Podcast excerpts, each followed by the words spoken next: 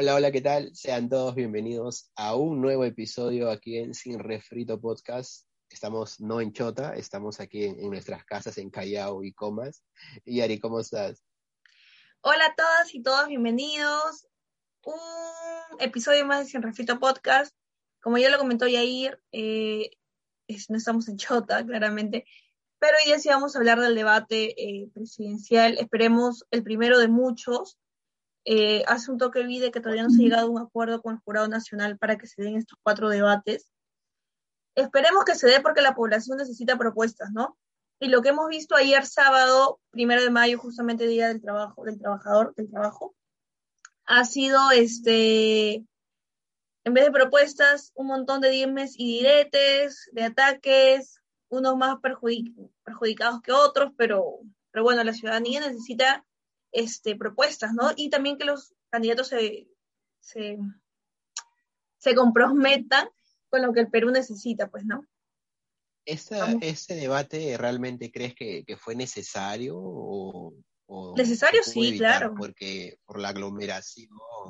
Pero, pero, o sea, me refiero a hacerlo público, con dos mil personas en la plaza de armas. Claro, eso sí no, no, no me pareció, ¿ah? Porque, bueno, O sea, fueran creo 500 que se personas, fueron evitar. 500 personas por cada partido, imagínate, mil personas, Ya, mil personas, más los periodistas, la policía, alrededor de dos mil. bomberos.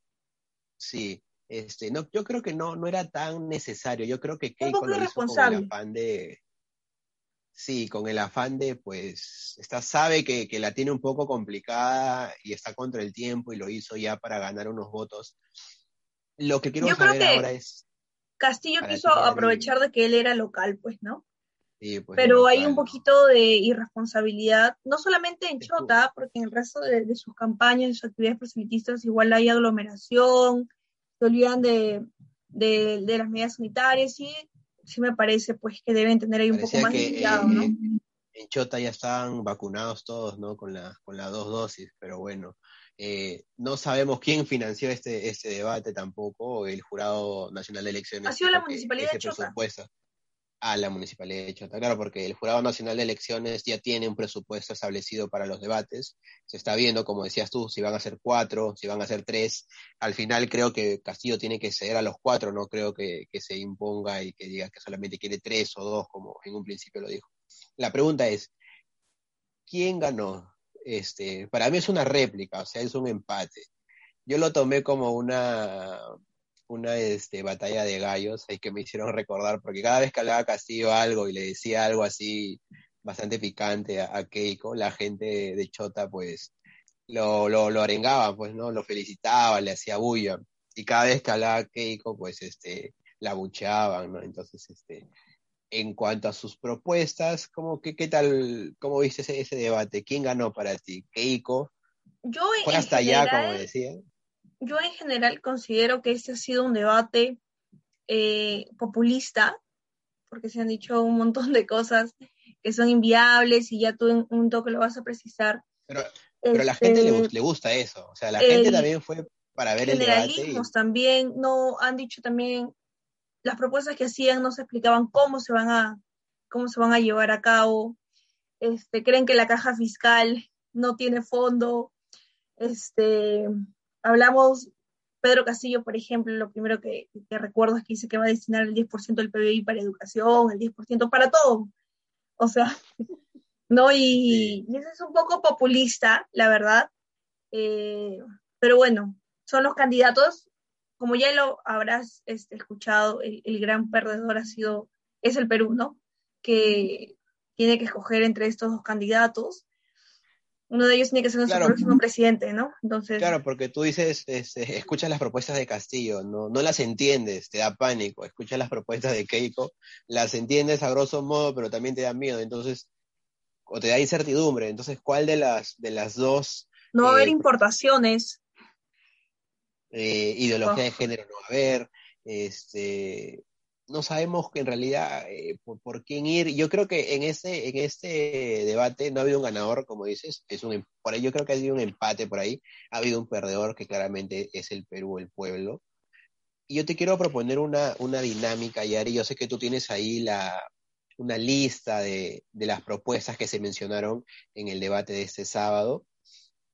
Quiero que me digas las propuestas y aquí en base a lo que dicen los expertos, los reales expertos en esos temas, economistas, eh, exministros, para decirnos qué tan viable es las propuestas que dijeron ayer tanto Keiko como Peter Castell. A ver, empecemos por ejemplo, este, hubieron, se tocaron temas este, de salud, lucha contra la corrupción, educación, empecemos con, salud, que es lo, que a la gente Le, interesa más. Estoy, claro, estoy este, dando eh, los temas ah, en general. Los puntos que se tocaron. Y seguridad ciudadana. Sí, eh, bueno, se empezó con lucha este, contra la pandemia, recordando que el plan de gobierno de Pedro Castillo no menciona para nada la lucha este, contra la, ya creo que lo mencionamos en el podcast pasado, no menciona nada de la pandemia ni del proceso de vacunación. Pero bueno, en el caso de Keiko Fujimori, ella ha hablado, y yo creo que es algo nuevo, sobre el bono oxígeno, creo que no se había mencionado antes. También comentó, eh, bueno, ambos dijeron que el bono oxígeno es para de Rusia. El único ganador, este, el embajador de, Rusia, de Rusia, ¿no? Sí. Se va a hacer con la... Pero bueno, este, en el caso de Keiko Fujimori, ¿no? Ella, ella planteó el bono oxígeno para las personas que se han visto afectadas en esta pandemia. Este, ella dice que ya no va a utilizar este, las pruebas rápidas para el testeo porque ya se ha comprobado de que estas son para determinada fase y no para la fase inicial de, para ver si tienes la, en, tiempo real la enfermedad. Eh, atención primaria de la COVID. Eh, y ella dice, ah, habló, habló de la vacuna peruana nuevamente, pero en esta ocasión dijo que eh, se podría tener en dos o tres años. Ya se ha dicho que la vacuna peruana para esto es es no, no, peligroso, pero es algo a largo, muy largo plazo. Y es que si, si es que se empieza con los con los estudios ahora, ¿no? Porque no, no está ni en la tercera fase la, la, vacuna. Está en, en, fases todavía pre-fases, por así decirlo, ¿no? Sí, y la gente pensaba de que ya es... Este, y es un poco irresponsable y populista, porque tienen que ser claros, no, no, no se va a hacer la vacuna peruana y todavía tiene un tiempo, un tiempo estimado de dos a tres años, cuando en realidad toda esa logística y después poder eh, producir esa, esa vacuna peruana va a tomar pues más de cinco o seis años. Para ese entonces nosotros eh, ya supuestamente la mayoría de, nosotros debería estar eh, vacunados. En base a esas propuestas... Medidas populistas. No, pero bueno, ya, eso Es lo, que, lo que fue a hacer en Chota, básicamente estaba contra el tiempo y tenía que, por ahí me imagino que alguna, alguna persona en Cajamarca le habrá hecho dudar con su voto si estaba ya con Castillo, con lo que pasó el sábado, pues se ha de haber eh, ganado algunos votos eh, en Chota y en todo Cajamarca. No creo que de gratis va a ir hasta allá Keiko. Ha debido de ganar Igual no por podía decir que no, creo yo, ¿ah? Tanto que le dicen no te corras, este, Pedro, no te corras. Esa es la frase de, de, esta segunda vuelta, no, no te corras, Pedro. ¿Con quién estaba debatiendo? ¿Con Guzmán de repente? Porque le decía no te corras, no te corras, pero no, era con, con Castillo. Pedro base a lo que tú me has dicho, mira, por ejemplo, aquí Miguel Palacios, que es el decano del Colegio de Médicos del Perú, te dice que es insuficiente en cuanto a las pruebas moleculares. Dice, falta claridad en la estrategia que va a aplicar. Ahora se apuesta por la vacunación territorial, pero se basa en RENIEC y tiene deficiencias. Tampoco se dice qué pasará con las 300.000 personas que tienen enfermedades a largo plazo. Y después, eh, en base al rastreo que decía de las personas que tienen COVID, todo eso, Ángela Huyen, que es asesora de políticas de salud en Médicos Sin Fronteras, te dice que esa medida en concreto es viable, dice, es positivo y viable hablar de aislamiento, pero personas, pero las personas salen a trabajar y no solo para alimentarse. Es que hay muchos gastos que va a dar una canasta familiar, nada más. Exacto, dice, hay muchos gastos eh, como salud, colegio, rentas. El apoyo solo en alimentos y medicinas es una visión reducida de las necesidades, pero eh, por eso es, revela es eh, relevante hablar de bonos y ayuda económica. O sea que esa propuesta que propone, que, que dice Keiko, sí puede ser viable. Ahora, con lo que dijo, que dijo este, Pedro Castillo, eh, bueno, no hay. Acá voy a dar el listado de Pedro Castillo, ¿ya? Algunas de las. Algunas de, todas las cosas que dijo. por ejemplo. Lo que es este, lucha contra la pandemia. Sí, seguimos con lucha contra la pandemia. Este, él dice 20 millones de vacunas a partir del 15 de agosto. Yo, eh, yo creo que creen que negociar vacunas es como ir, ir al mercado, ¿no? O sea, Sagasti no es por eh, hacer que quede bien, pero es, es, toda una logística, ¿no? Si no Sagasti yo hubiera llegado al poder y hubiera, no creo que al ver tantas muertes, o sea, es, es complicado y todo tiempo, ¿no? Y decir, ¿sabes qué? Voy a llegar al poder y, y voy a vacunar inmediatamente. No, no, no lo veo tan, tan certero, pero bueno. Tan factible. Sí. Entonces, este, él dice 20 millones de vacunas a partir del 15 de agosto. Este, ah, médicos en, médicos en todas las postas de salud. Él hablaba de, de construir este, eh, en cada vivienda que en el segundo piso hayan este consultorio para los médicos, no para que asisten atendiendo las 24 horas. Eh, dice la creación del Ministerio de Ciencia, Tecnología e Investigación. También habla sobre la asignación del 10% del PBI a salud. Y también el referéndum, este, el cambio de constitución, para decir que la salud es eh, un derecho constitucional, ¿no? Cosa que ya lo es, pero bueno. Eh, y dice la instalación de un hospital materno infantil en cada región. Ajá, el 10% del PBI al sector salud, me dijiste, ¿verdad? Ya, eh, por ejemplo, aquí hubo Ñopo, que es el que hizo el libro este, La fórmula del gol, muy bueno. Oye, investigador. nunca lo encontré ese libro. nunca lo encontré. Sí, sí hay. Esa. No, pero es hace años, ya no sé qué pasó. ya estamos hablando de 2017, 2018, pero es muy bueno. Dice, investigador eh, principal de, de Gray denomina esta promesa como inviable. Otra más, otra F para, para Pedro Castillo. No hay manera de saltar de lo que estamos invirtiendo ahora a 10% del PBI en tan solo cinco años, dice. Primero, ¿a qué sector le vas a quitar? Segundo, si no le quitas a ningún sector, entonces debes de recaudar más.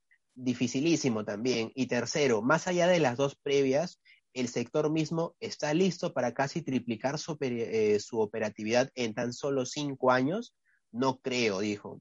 Y después tenemos aquí a Flor de María Philip, directora del MBA en Salud de la UPC. Se dice que también esta, esta propuesta no es recomendable. No es lo mismo inyectarle al sector salud 10% del PBI en el primer año de gobierno que de manera gradual. Y eso tiene que ver con el concepto de la capacidad de absorción de recursos puedes asignar recursos, pero el aparato productivo de salud no está en condiciones de ejecutar todo ese gasto. O sea que la propuesta que dijo Castillo a largo plazo, pues se la bajaron. No es viable, no es recomendable. Esto es eh, bastante peligroso, ¿sí? Porque Keiko, aunque nosotros de repente tengamos todas las puyas en contra de ella, pues al menos ha propuesto algo que por ahí sí puede ser eh, viable puede ser recomendable y si se puede generar en estos cinco años. Algo más que dijeron ellos en el... Ah, mencionaste también un médico por cada eh, familia, ¿verdad? Por cada 2.500 habitantes, dice.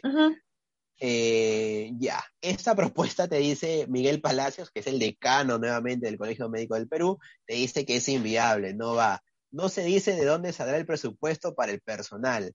No hay plazas para el Estado para incorporar a tantos profesionales ahora tenemos un déficit de 16 mil médicos especialistas. Se lo bajaron también a Pedro, Castillo. No, no se puede tener, eh, no se puede generar esta, esta propuesta que dice Castillo. Algo más en el tema de, salud, o de repente podemos pasar a lo que a lo que hicieron en propuestas, por ejemplo, en el tema de economía o educación. Ya, continuamos ahora con, eh, si ya terminamos con este Keiko y Castillo en el tema de, salud. Ahora vamos al tema de educación. Este Keiko Fujimori volvió a, mencionar los famosos, la famosa construcción este, de colegios, que ya lo he venido diciendo eh, hace un montón de tiempo. Volvió también, este, volvió a comentar eh, sobre esta vez, primero dijo canasta alimenticia, ahora dijo canasta, una canasta tecnológica que va a contener eh, tablets, computadoras o celulares para los niños y maestros. Eh, bueno, volvió a hablar sobre el retorno progresivo a la presencialidad para los estudiantes de los colegios. Eh, también, claro, la construcción de 3.000 colegios a nivel nacional. Eso ya han dicho que es inviable. El nombramiento de, de 50.000 docentes en los próximos cinco años. La revisión de contenidos de textos educativos para revisar el, el término de guerra eh, interna y reemplazarlo por terrorismo.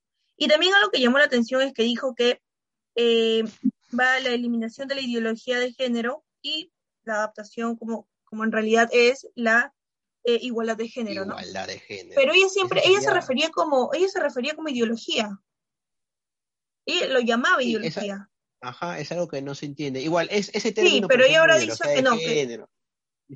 Es, para un podcast aparte porque también es todo, es un tema, pero sí, se, entiende que de repente se, se, pudo haber, haber confundido porque antes, este... No, yo creo que ahí como que está tratando de llegar a otros sectores ya, pero ella sí ah, lo llamaba como ideología de género. Así que... ¿A qué sector quiere llegar? ¿A, a, la izquierda? ¿A la izquierda? Pero a ver, bueno, ¿qué dicen los especialistas? Ya, a ver, Mira, eh, en cuanto a lo que dije, fue la canasta tecnológica que incluye una tablet, celulares o computadoras, ¿verdad? La ex ministra de Educación, Marilu Martens, te dice que esta propuesta sí sería viable, te dice. Estoy de acuerdo con priorizar la vacunación a los docentes, porque también va a poner a los docentes en primera línea. Debieron estar en la primera línea, ella dice. Ojalá el actual gobierno de Castillo Keiko lo haga. las canastas ayudarán a enfrentar la emergencia, pero no va a solucionar el problema de la educación rural y creo que fue injusta en calificar de fracaso la educación virtual, porque se creó un sistema en tiempo récord. Ahí punto para Keiko, porque esa propuesta podría ser viable. Igual no creo que todo se solucione con poner internet en todo el Perú, porque sabemos que hay zonas en las que el acceso a internet es muy, muy complicado, así tú pongas antena. Pero entiendo yo que son este, tablets celulares con internet. Por ejemplo, las últimas tablets que, que están dando vienen ya con internet. Sí, pero también hubo un problema con las tablets, la entrega de tablets, la, empresa que, hizo el, contrato, no se demoraron, llegaron después de dos, tres meses. Hugo Ñopo dice lo contrario, te dice que es inviable, ajá, es una locura, ya hemos visto lo que el actual gobierno le ha costado muchísimo al hacer las entregas de tablets, dice, es una promesa incumplible y no necesitamos más escuelas. Te habla de la creación de 3.000 escuelas en los próximos cinco años. No vamos a tener más estudiantes, lo que requiere es calidad. Aquí hay una frase que se me, hace, me viene a la mente, no es cantidad, sino es calidad. O sea, y creo que, y en el caso, en el gobierno de Fujimori construyó un montón de colegios, pero luego se vinieron abajo, ¿no? Entonces... Y quiere, quiere hacer lo mismo, pero creo que ahí sí le doy el punto a Hugo Ñopo de decir que eh, no, no, sé si sea bueno también crear escuelas, sino sería más bien repotenciar las que tenemos, darle una mejor calidad. Porque el hecho de que, o sea, en cinco años no creo que este, pueda crear 3.000 este, escuelas, ¿no? O sea, es, algo... o sea, si hay lugares donde se necesitan escuelas, ¿no? Exacto. Y llegar a esos lugares puntuales con, con, con, educación, porque hay niños de que sí, pues, tienen escuelas que son desesperadas, que no, son, no están condicionadas como se debería, pues. Y, y bueno, pero construir tamaña cantidad de, de escuelas en una emergencia todavía y, obviamente que eso no se va a aplicar llegue al poder, ¿no? Porque ahorita lo primordial es la pandemia.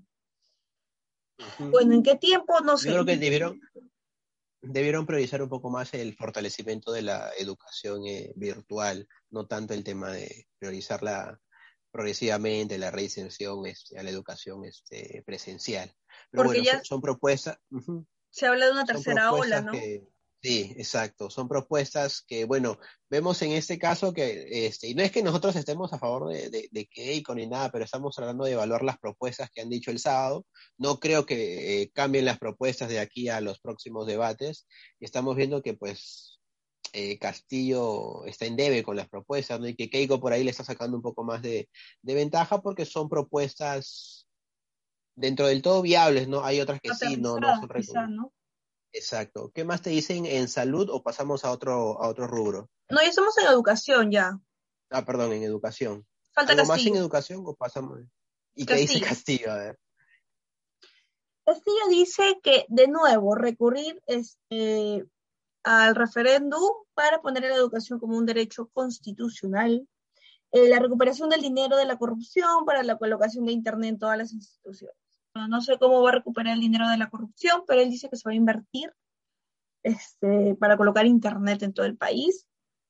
La declaratoria de emergencia de la educación, al igual que la salud, como está en estos momentos, elaboración de una nueva currícula para una educación en valores y respeto de la familia. Otra, otra vez, eh, destinar el 10% del PBI a la educación, al sector educativo. Ingreso libre a, los, a las universidades, algo que ya había mencionado. Eh, becas de estudio, eh, centros penitenciarios como centros de educación tecnológica profesional. A ver. Básicamente eso. Bueno, no sabes cómo ir a, recuperar el, dinero robado de la Como el Huáscar, ¿no? Yo te traigo el Huáscar. sí, nuevamente, propuestas gaseosas que no se aterrizan, propuestas populistas que a la gente pues la entusiasma, pero llega el momento de aterrizarlas, queden en nada. Martens, la ex ministra de Educación, te dice que esa propuesta de Castillo es inviable. El señor Castillo ha dicho que muchas cosas ha dicho muchas cosas que no tienen sustento. Ha dicho que dará el 10% también del PBI a educación y otro 10% a salud. En total va a dar un 20% del PBI. Es mucho mayor de lo que hoy es el presupuesto público. También refirió dar el acceso libre a universidades, pero hoy lo es, se dice en el caso de acceso, pero es meritocrático. Es inviable esta propuesta que, tiene, para los expertos, en este caso alguien como Mertens que ha estado en, en papá y ha sido ex ministra de Educación es para ella inviable. Y creo que para muchos de, no solo ella, sino para muchos también conocidos del tema, esa propuesta es, es este, pues, absurda. Ñopo coincide en señalar que la propuesta es inviable. Necesitamos invertir más en, en educación. Ahorita el PBI que le está dando es el 3.8%, pero saltar al 10% es muy difícil, te dice, es una cifra inalcanzable y sobre las universidades te dicen lo que necesitamos es nuevamente, insiste, mejorar la calidad, no la cantidad de vacantes. Insisto aquí en darle la, mano a Ñopo en que sí, es necesario aumentar la calidad. No creo que, se deba hacer uso de el ingreso a las universidades de una manera libre, porque creo que ahí también hay un mérito en poder ingresar a una universidad igual creo que este, lo, de, lo de Castillo es, claro, ¿no? Eh, al pueblo lo salva el pueblo, que es lo que, lo que prácticamente menciona en, con dando a entender todas estas propuestas. Otra vez aquí en el tema de educación, por ahí Keiko le saca ventaja. Y es, es, es este, no lo digo que sea malo, pero estas cosas hay que saberlas manejar porque no es, no es que nosotros estemos diciendo que voten por Keiko ni nada de eso, sino es que hay que evaluar bien las, las propuestas. Y tampoco es que al señor Castillo, si lo van a entrevistar, no es, pues hay que cuestionarle las propuestas, no simplemente decirle terrorista, comunista, este, tú estás eh, como Hugo Chávez, como no sé. hay que cuestionarle sus propuestas y estos debates que, bueno, se ha realizado ayer y que se va a realizar son necesarios para poder saber por quién votar. Pues igual cualquiera de los dos nos va a llevar al retroceso de alguna otra manera, pero hay que votar por uno de ellos, pues no, no tampoco no va a ser. Lamentablemente. Así es, así es. Ahora vamos con la reactivación económica. Importantísimo ah, por todos esos efectos que nos ha dejado la pandemia, ¿no? Pero bueno. A ver, Keiko Fujimori, eh, lo que respecta a la reactivación económica, dice que el canon para el pueblo, así lo dijo el 40%, que lo repartirá directamente a la población. También se refirió a ejecutar obras públicas para generar dos millones de empleos. Eh, habló sobre la repotenciación de programas sociales, la duplicación del presupuesto asignado al programa social eh, Pensión 65, también se refirió a ampliar el presupuesto para el programa Beca 18, eh, compra, de deuda de, compra de deuda de pequeños emprendedores, 40% de compras estatales dedicadas eh, a los emprendedores y la adquisición de semillas mejoradores, la adquisición de semillas mejoradas y tractores para los agricultores. Ya, en temas económicos, ella dijo el 40% del canon, ¿verdad? El canon minero. Carlos Casa, ex ministro de Economía y docente de la Universidad del Pacífico, te dice que esta propuesta es viable en un corto plazo, ojo, sería una forma de cortar el descontento que hay con la población. Eh, sin embargo, precisa que la eh, vería recomendable solo en el corto plazo y de manera extraordinaria mientras dure el COVID. Señaló también que el problema es que la gente se va a acostumbrar a estas transferencias y cuando se vuelva a lo normal, ya no pueden ah, hacer dichas entregas de estos recursos. Entonces, es viable, pero en un corto plazo. Y solamente por una manera extraordinaria. Sí, exacto. Rosana, Roxana Barrantes, que es investigadora del Instituto de Estudios Peruanos, el IEP, te dice que esta propuesta no es recomendable. El tema es que hacer eso le quita recursos a las inversiones de todo tipo de infraestructuras en dichas zonas, te dice ella. No recomiendo la propuesta en un contexto donde tenemos problemas serios de provisión de infraestructuras básicas en los centros poblados y justamente en esas regiones donde el canon no se ejecuta de forma efectiva.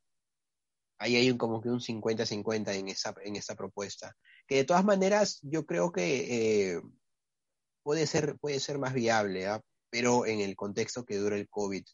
Después de eso se va a tener que reformar o reformular nuevamente la, la propuesta. ¿Qué dice en el tema de la activación económica Pedro Castillo? Acá viene lo bueno. A ver, Castillo, Pedro Castillo. Eh, dice que va a repartir sus zapatillas. Mentira. Eh, dice que él va a destrabar los proyectos en los gobiernos regionales y locales para generar puestos de trabajo dice que va a revisar los contratos con las empresas transnacionales para que el 70% de las utilidades se quede en el Perú y el 30% con las empresas.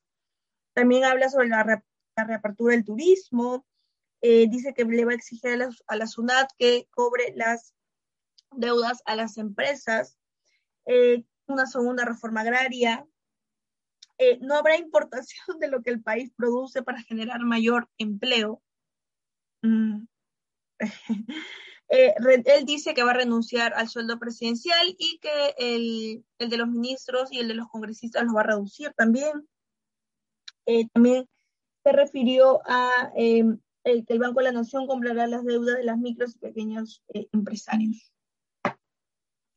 Aquí hay algo que también dijo que era la estatización, ¿no? O la nacionalización de los principales yacimientos mineros, telecomunicaciones, centros energéticos, petrol y los centros petroleros. El Estado tiene que tomar el control de los medios de producción, ¿no? algo fundamental del comunismo. Aquí esto que la gente se, asustó cuando, cuando, le, cuando este Castillo dijo eso, cuando salieron a hablar del plan de gobierno, Gonzalo Tamayo dice, es socio de Macrocónsul y exministro de Energía y Minas. Te dice que no es recomendable la nacionalización de estos eh, centros. ¿Por qué? Con una expropiación de esa naturaleza, el Estado deberá reconocer los daños que genere a los dueños actuales. Algunos de los proyectos, exacto, algunos de los proyectos mencionados son de propiedad de empresas estatales chinas.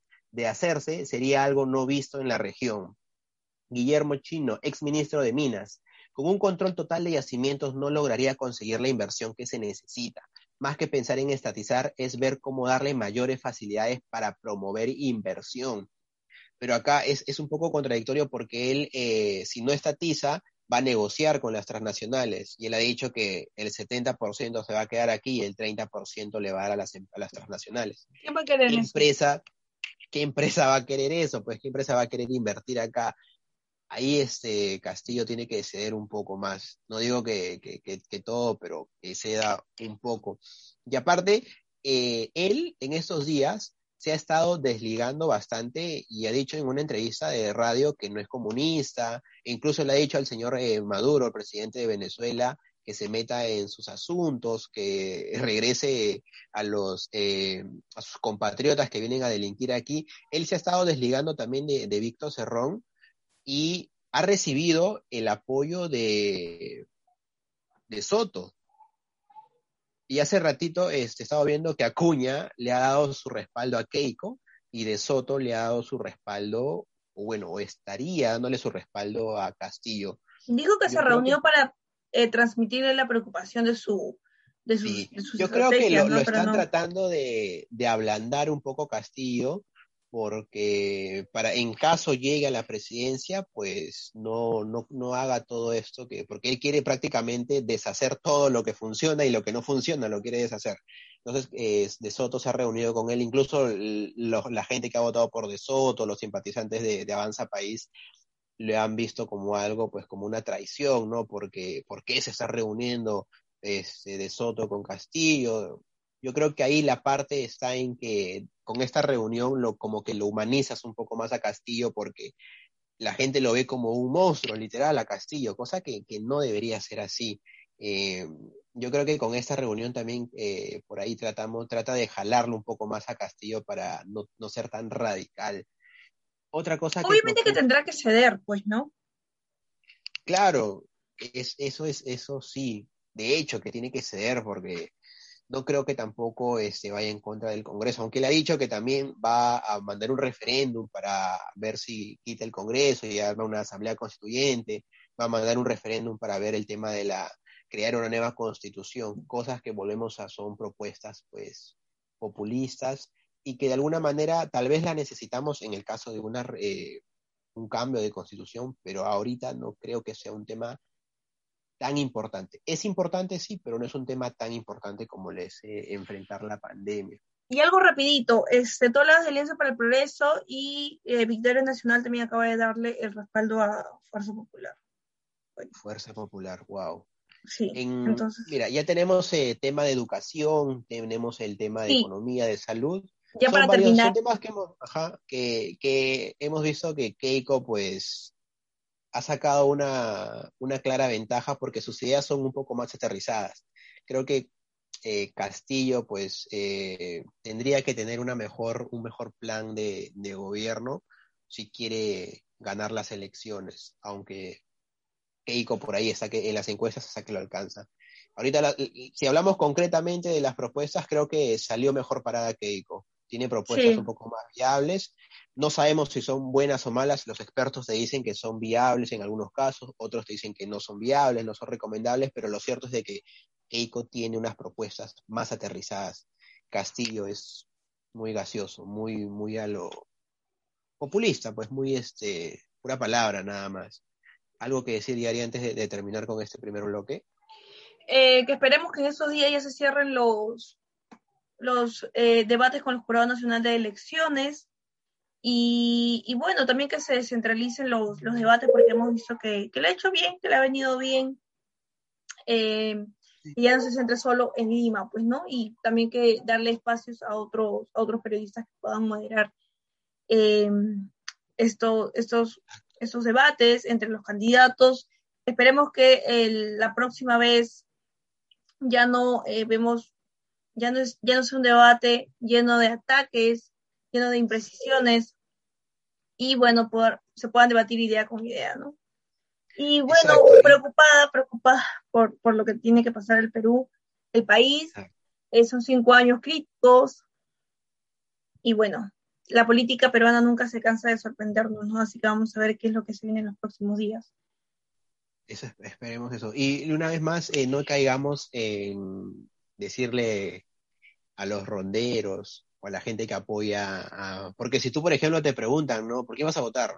No, no sé por quién votar, de repente no quiero votar por Keiko, de frente piensan que tú ya eres comunista, que eres rojo, que, que estás eh, a favor de Pedro. No, no hay que caer en eso, o sea, el, el, hecho no simplemente es si eres de izquierda o de derecha, si eres radical o eres conservador. El hecho está en cuestionar las propuestas de los candidatos y ver cuál es la más eh, viable. ahora tenemos solo dos, dos, dos participantes, o sea, no, claro, o sea, no hay que caer en eso de, insultarse, de, llamarlo terrorista, de tanta cosa. No, hay que cuestionar cada entrevista que hagan ellos, que brinden, los debates que a ver, cuestionemos sus, planes de gobiernos, veamos quiénes están detrás del plan de, sus planes de gobiernos y pues sea por quien vayas a votar, pues que sea un voto consciente, no, no un voto porque te dejaste llevar o por lo que dicen las redes sociales. O no un voto de miedo, ¿no?